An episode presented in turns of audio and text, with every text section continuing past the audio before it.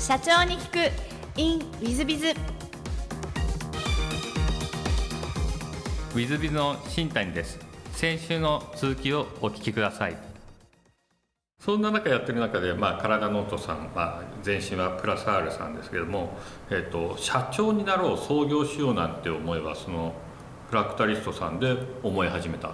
て感じですか？そうですね。その、まあ、ベンチャーでインターンする前から、まあ、いつか起業できたらなっていうふうにはえー、もちろん持っていたんですけども、まあ、何で、えー、自分で事業するかっていうのは全くアイデアがなかったので、まあ、それを、えー、仕事しながら考えた感じです。なるほど。じゃあもう当初より起業したいみたいなそんな感じまあ、その最初に慶応で、えーまあ、挫折というか、はい、あんまり馴染めず人と違うことをと思った時に結構その、まあ、ベンチャーブームだったっていうのもあってあの面白そうだなと思ってあの考えてはいました。なんか絶対にしたいっていうほどでもなかったんですけど。なるほど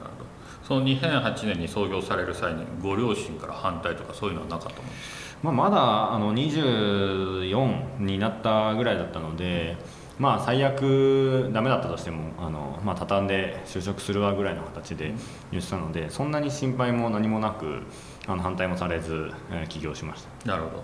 で、えっと、当初より上場は狙ってらっしゃったんですか？いえもう逆ですね。どちらかというとその前職の時の上場前後のバーッと人入ってきたと思ったらバーッといなくなって まあなんならその潰れそうになったりとかいうのを見ていたので結構その目指すこともま良し悪しだなと思っ、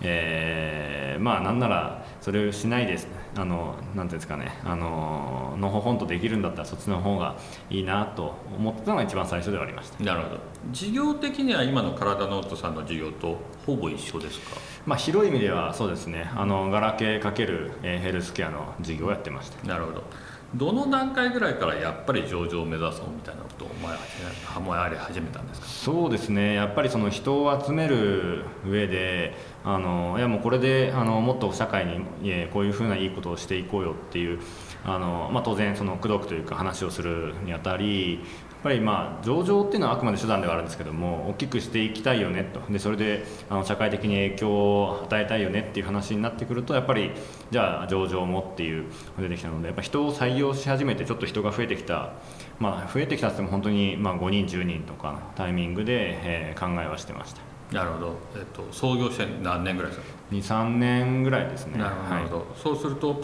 じゃあそのまあ10年後ぐらい約10年後ぐらいに上場を果たすわけですけども、はい。なんかご苦労されたこととかそういうのはあられましたでしょうか？そうですね、まあ、むしろ、あのー、まあ、もっとスムーズにいかれる方って本当にあの起業してから45年で上場される会社さんも多い中でいくとやっぱ13年12年以上かかっているので、まあ、苦労しかないぐらいではあるんですけれども。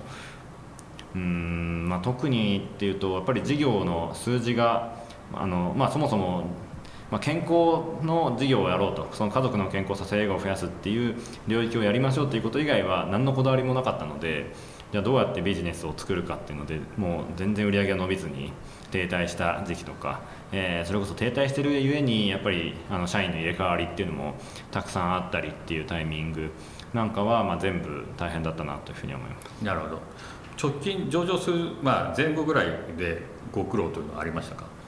そうですね、まああの、もう常に今申し上げたようにやっぱり事業を伸ばしていないとやっぱり当然ですけども社員にいいじゃあのお給料を還元するっていうこととか環境を整えるっていうこともできないですし、えー、一方でもちろん社員にあのパフォーマンス発揮してもらわないと売り上げも伸びないしっていうところの、まあ、サイクルを回すことが、まあ、あまり上手ではなかったので。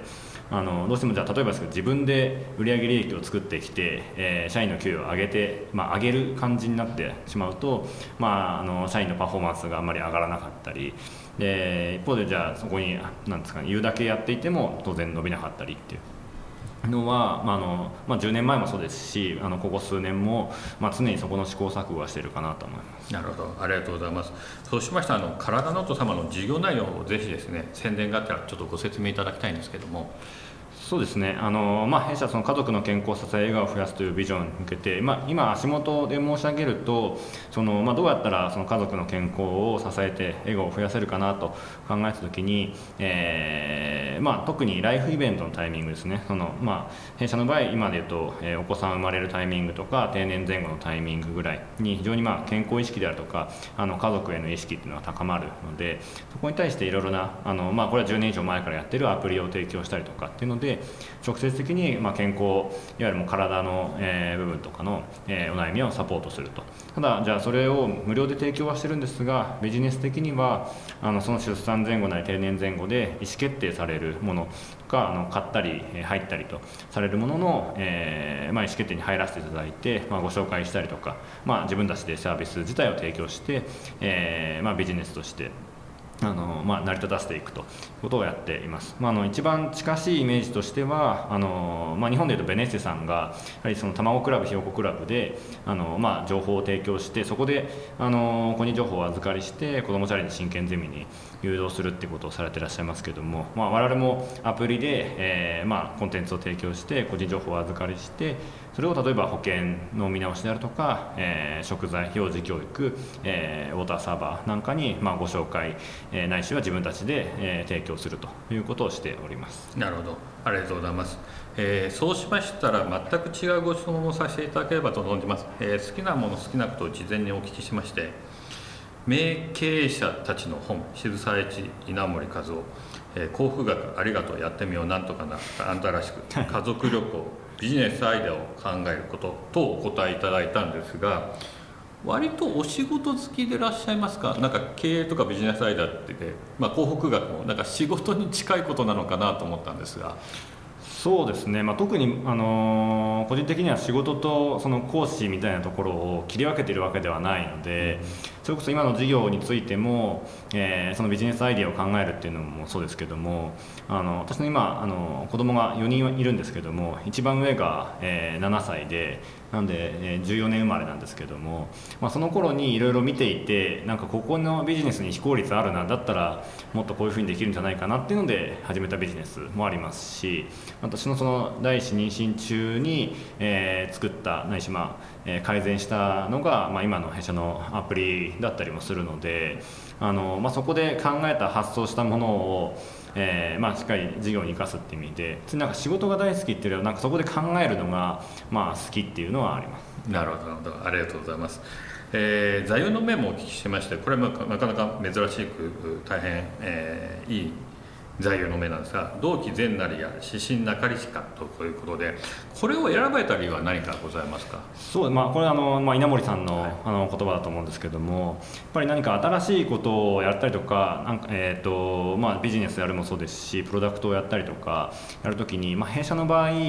あの、まあ、私一人で始めた会社でもあるので、まあ、ある意味ワンマンになろうと思えばなれるというか部分と、えー、自分がなんとなく例えばですけども僕の好き嫌いで決めることっていうのも多少できるんですね。なのでそれがまあ指針であのやってしまっているのかどうか。やっぱり多少その、まあ、起業家なのであの感情の起伏がもしかしたら一般の人よりあるかもしれないなと自己分析しながら。ただそれを何か決める時にあのこれは自分の今の苛立ちによってとか自分の勢いでやってるだけなのかもしくはあの中長期のちゃんと会社の事業のためで意思決定していることなのかどうかあのそれが指針なのかちゃんと中長期の、まあ、会社の事業に対してあの、まあ、動機として、取り組んでいるのかどうかっていうのを一歩、まあ、一瞬ですけれども立ち止まって考えるようにっていうふうにはしています。なるほど。大変素晴らしいお話であの勉強になります。多分あのリスナーの皆さん方もなるほどと思ってらっしゃると思うんですが、えー、最後の質問なんですがこの番組経営者向け全国の社長さん向けももしくはこれから起業する方向けの番組でございましてもしよろしければ社長の成功の秘訣をお教えいただけませんでしょうか？はいあのまあ、大前提そんなに成功していないので、まあ、ここからもっと成功したいなとは思っているんですがその中で、まあ、ずっと、まあ、仕事上大事にしてきたこととあの実は最近も新卒の入社式でも話したことではあるんですけども僕は仕事で大事にしているあいうえおっていうのがありましてあのあいうえおなんですがまず「う」から始まってあの運を大事にする。やっぱり、まあ、ある程度もちろん自分でや動かないといけない部分はあるんですが、まあ、運がいいなと思うようなにはしていてその運気を、まあ、何かしら来たものを逃さないようにしようと。じゃあその来るものっていうとその絵で円のあのもう本当に全部一期一会であのご縁の部分もあってそのあの何かしらそれこそ先輩経営者からあの渡してもらったパスを、まあ、みすみすと逃すっていうよりはしっかり活かせるようにするしで、まあ、何かパスもらうことはやっぱり若かったのでいろいろあったんですけどもその最後の「お」の部分で恩返しをあのしないといけないなと思ってなんで、まあ、それこそ自分で起業して、まあ、弊社の場合 VC さんから出資を受けるってこともあまりなかったので、まあ、言いようによってはもう別に僕が心折れれば辞めることも、えー逃げることもできたかもしれないんですけども。あのよりはやっぱりお世話になった人に対してちゃんと全部恩返しをしないといけないなと思っていたので、えーまあ、ご縁でいただいたところの、えー恩返しを、えーできるようにっていうのを常に意識してあのたらまあ結果心折れないでなんのなんとかやってこられたかなと。なんでまあご縁大事にして、えー恩返しをしてあの、まあ、運気が巡ってくるかなと思っているのと、まあ、その愛に関してはもそのままであの愛っていうふうであのやっぱり、まあ、私の場合はもちろん結婚してますし、まあ、その前からあのうちの妻に支えてもらった部分もあるかなと。そのさらに前で言うと親に支えてもらった部分もあるかなと思っているので、えーまあ、そういう支えてもらう、まあ、愛の部分であのなんとか、まあ、心折れずに、えやってこられたので結局、まあ、経営しているとうん、まあ、常に大変なことしかなくてあのどこで心、まあ、折れさえしなければいつかある程度うまくいくと思っているのでなどうやったら折れないかでいうとそういう愛の部分と、えーまあ、縁を大事にして恩返しをするっていうところを大事にしていると、まあ、全部含めて、まあ、いい運が、えー来るんじゃないかなと思ってあの、まあ、全部に対してしっかりあの恩返しなり、えーまあ、お世話になったことを忘れないようにするようにはしています。それがまあ成功というよりは長くやってこられて今後もできそできるんじゃないかなと思っている、まあ、秘訣というかあのコツではあります。ありがとうございます。えー、リスナーの皆様、あいうえをだそうでございますので、ぜひあの、はい真似してまいりましょう。えー、リスナーの皆様も本日はお忙しい中お聞きいただきまして誠にありがとうございました。ぜひ皆様のご参考にしていただければと存じます。佐藤社長様、本日はどうもありがとうございました。はい、ありがとうございました。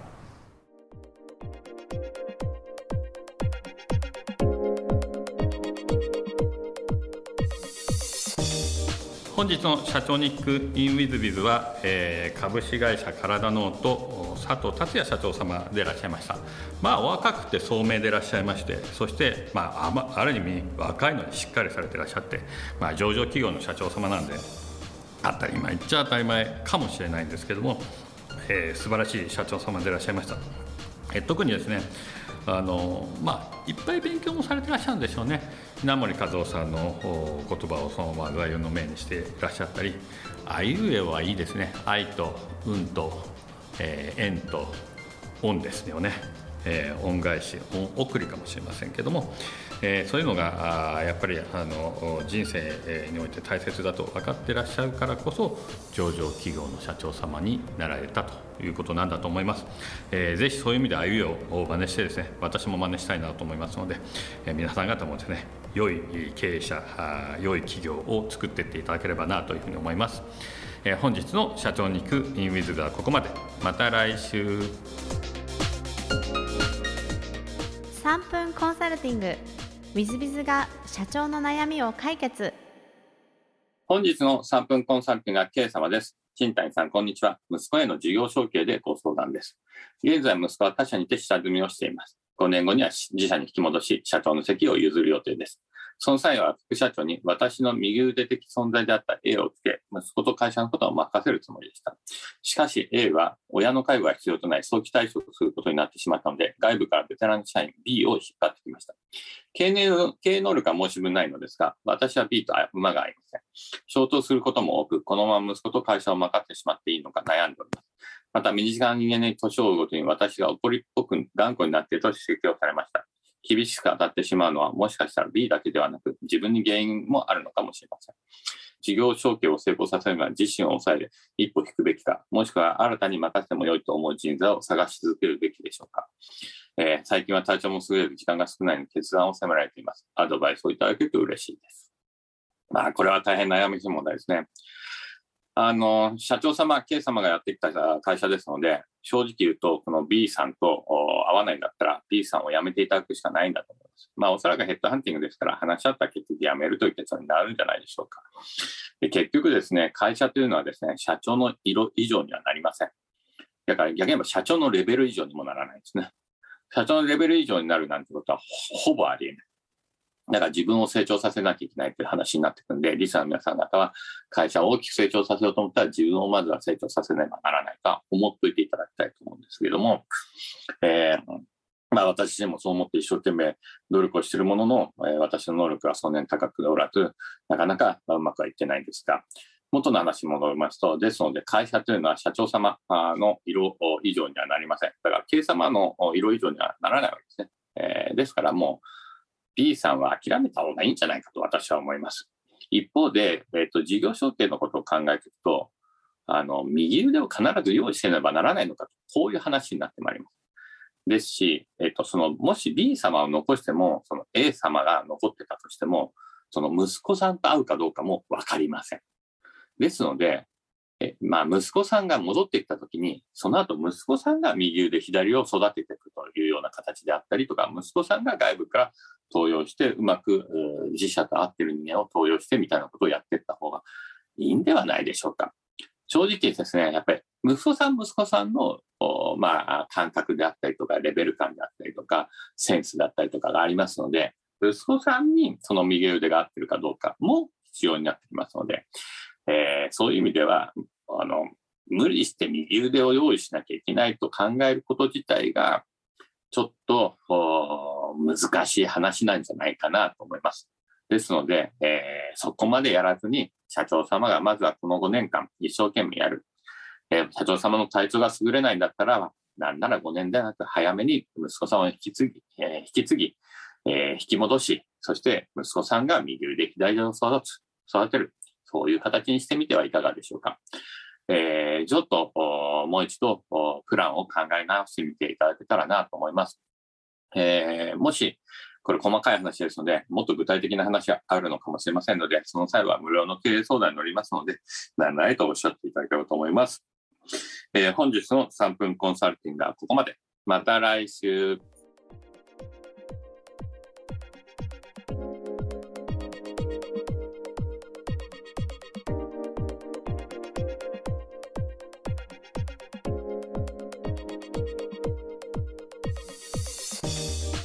本日も社長に聞く in WizBiz をお聞きくださり誠にありがとうございました、えー、この番組は2017年1月から毎週配信を続けております。これまでにたくさんの成功社長成功経営者のインタビューをお届けしてまいりました。その内容は全てテキスト化いたしまして私ども WithBiz が運営するウェブサイト経営ノートでも閲覧いただけるようにしております。音声だけでなく文字で読み返すことで新たな発見や気づきがあり皆様の会社経営に役立つヒントがきっと見つかるのではないかと思いまして、えー、サイトの方にもさせていただいてます。ぜひネット検索で経営ノートスペース社長インタビューと入力いただき経営ノートのサイトをご覧になっていただければというふうに思っております。本日の社長に行く e ムイズではここまで。また来週。